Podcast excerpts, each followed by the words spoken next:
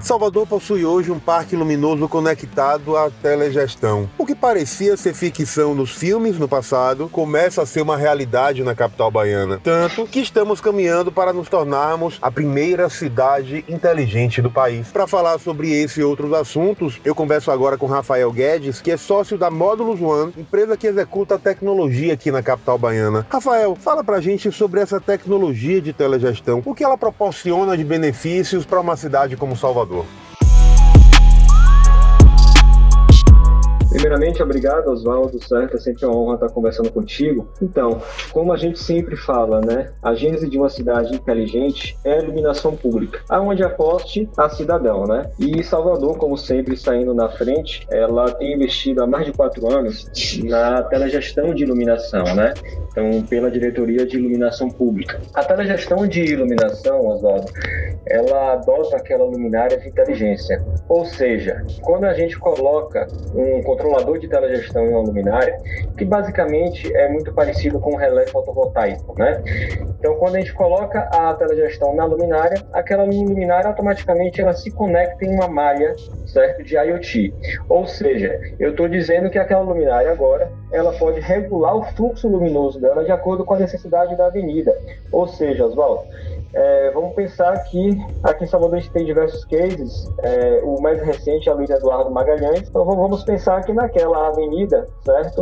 A luz natural ela ainda esteja, vamos dizer assim, muito forte às 5 e meia da tarde. E a avenida toda ela é acionada às 5 e meia da tarde. Então o que é que a telegestão faz? Ela regula o fluxo luminoso de acordo com a necessidade de lux, que é a unidade de medida de iluminação, daquela avenida. Ou seja, ela calcula a intensidade de lux da iluminação iluminação natural, a intensidade de luz do carro, das casas, tudo que está ali ao redor e faz um flit, ou seja, ela faz uma flutuação quase que online e automática é, daquela luminária. Isso a gente consegue gerar, Oswaldo, economias aí na casa de 24%, 25%. A gente tem aqui na Vida Mãe Estela de Oxóssi também economias aí beirando 24,5%, né? Que foi um projeto entregue, acho que em 2019, né? Pela Diretoria de Iluminação Pública também. Além disso, Oswaldo, eu gosto muito de falar que a telegestão de iluminação permite que o gestor público ele tenha o parque luminotécnico na palma da mão. Então, é isso que é o diferencial. Ele consegue ver tudo em tempo real. Ou seja, aquele custo indireto de você ter um carro rodando uma avenida específica para ver se tem uma lâmpada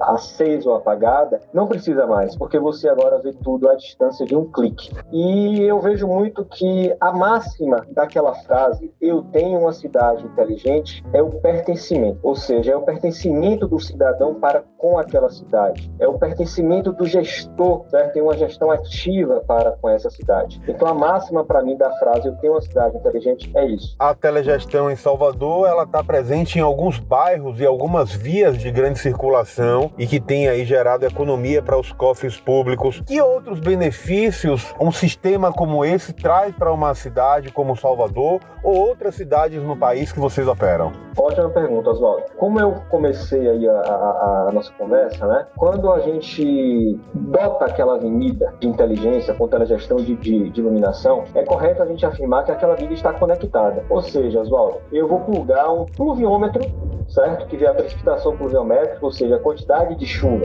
na, na Luiz Eduardo Magalhães. Vou plugar também uma análise da qualidade do ar para a gente verificar a densidade do CO2. Inclusive, isso é muito interessante que está ligado às ODS da ONU.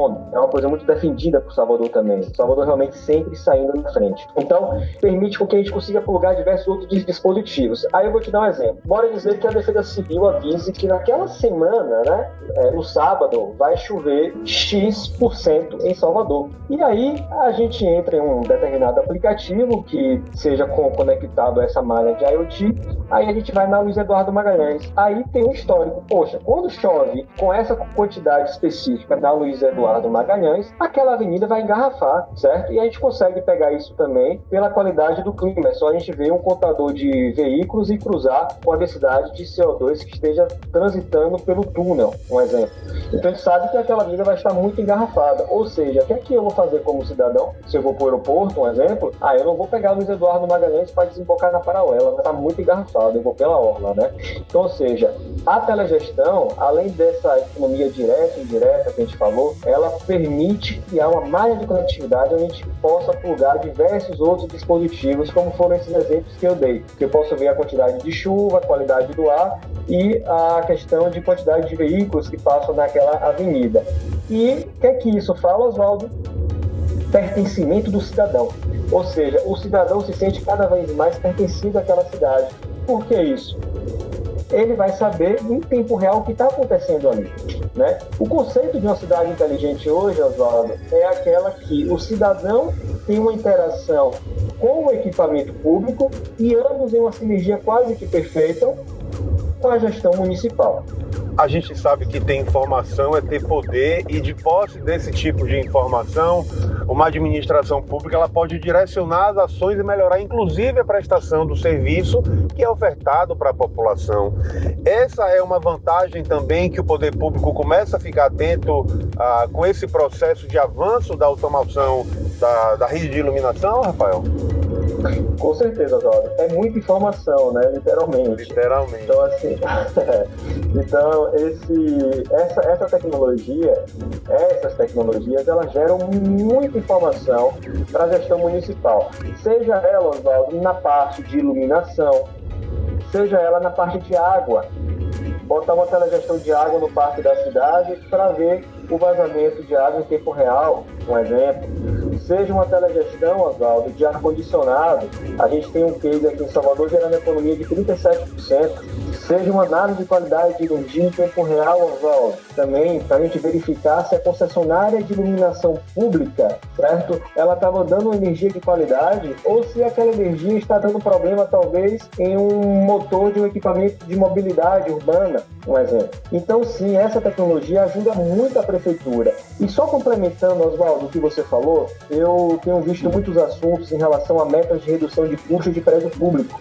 Né? E a tecnologia, Oswaldo, ela é aliada dessa meta, porque a gente é, verifica o aumento de, de, de, custo de energia aí absurdo, né, que, que tem ocorrido direto. Então, quando você consegue é, trabalhar uma meta de redução de, prédio, é, de redução de custo de energia no prédio público e você agrega isso à tecnologia, você vai conseguir isso muito mais rápido. Ou seja, é o que eu falo de uma gestão inteligente de prédios públicos, né?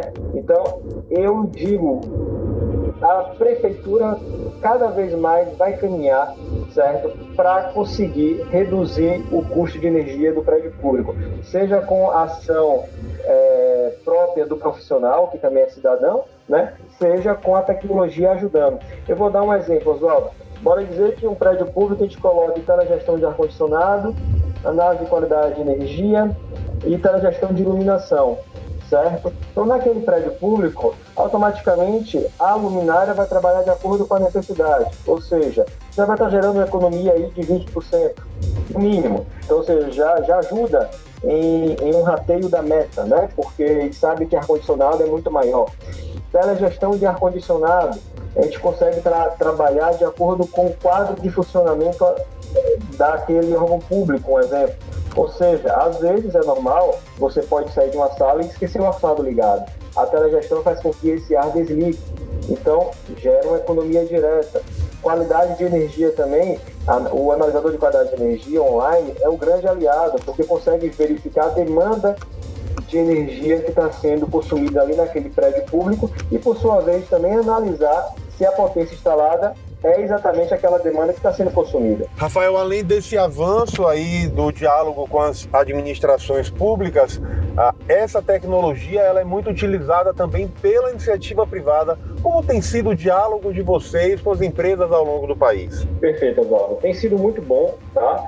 É, as empresas elas têm cada vez mais buscado, vamos dizer assim, ter um controle online.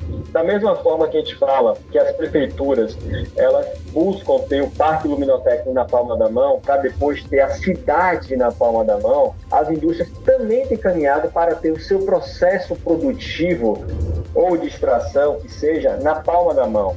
E o IoT, ele está aí realmente para ajudar essa transformação digital.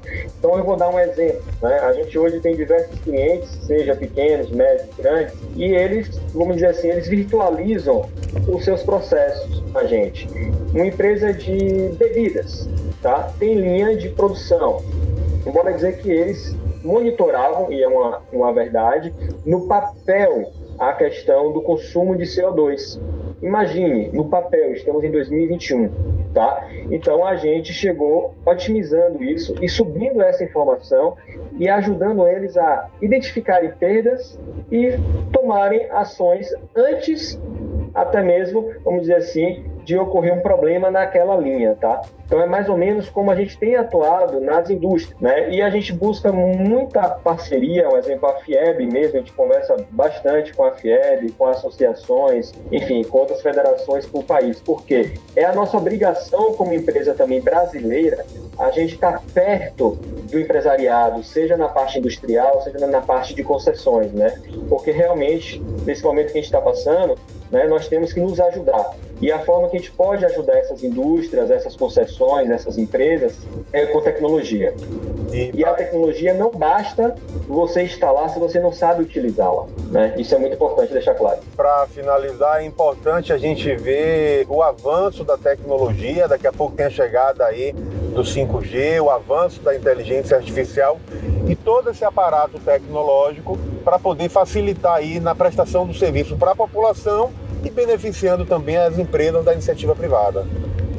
Perfeito, Oswaldo. Esse ponto do 5G é um ponto, assim, é, extremamente importante. A gente tem acompanhado de, de perto esses assuntos em Brasília e, e, a questão do leilão do, do 5G e outros pontos. Acreditamos que vai ser uma virada chave extremamente interessante para o mercado privado e para o mercado público também, quando os preços do 5G ficarem, vamos dizer assim, em um patamar interessante. Para o mercado de IoT é muito é, é extremamente importante, para ser mais, exato, a gente melhorar a conectividade, porque hoje a gente não consegue gerar outras informações na malha de IoT, porque o IoT é pequeno tráfego de dados. Quando a gente consegue melhorar a conectividade, a gente pode passar um streaming de vídeo, um exemplo. Mas isso só vai ser possível com a chegada do 5G. Rafael, quero agradecer sua participação com a gente aqui no podcast do Muita Informação. Eu acho que é literalmente ah, muita informação para que as pessoas entendam que o futuro está cada vez mais perto da gente e, como eu falei, a tecnologia chega para nos auxiliar. Perfeito, Oswaldo. Eu te agradeço e novamente fico muito feliz aí com Salvador, realmente à frente aí de outras cidades. Siga a gente nas nossas redes sociais e até o próximo podcast.